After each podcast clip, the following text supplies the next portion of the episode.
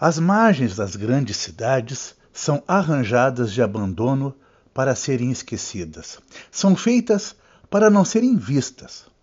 O sujeito da poesia de Bruna Mitrano, no livro Ninguém Quis Ver, mora a duas horas e meia e setenta quilômetros do mar, dois ônibus ou 24 estações de trem e 11 de metrô.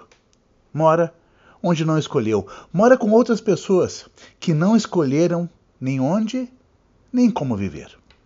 Eu gostava da casa de Dona Laura, mas tinha medo dos santos de barro. Eram muitos e parecia que me olhavam desconfiados.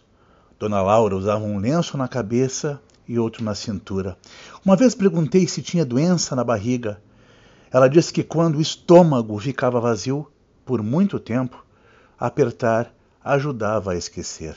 Naquele dia amarrei um pano logo abaixo das costelas e cobri com a camisa. Fiquei assim até a hora do banho mas não senti nada além de dificuldade para sentar. Hoje, quando lembro dos olhos dos santos da Dona Laura, duvido da fé de quem nunca precisou acomodar a fome sob um lenço estampado de frutas. Em Ninguém Quis Ver, de Bruna Mitrano, a poesia existe nas durezas e nas faltas. Há o Rio de Janeiro, mas há a miséria. Há a chuva, mas há o lodo. Há águas, mas há um valão.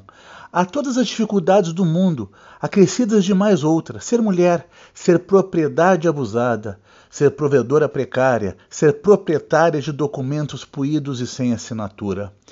Este é o lugar longe dos patrões e das casas de família que ninguém quer ver, embora todos saibam existir, com chão, paredes e cômodos sujos de terra. Ninguém quis ver de Bruna Mitrano é da Companhia das Letras é o nosso Lombada Frente.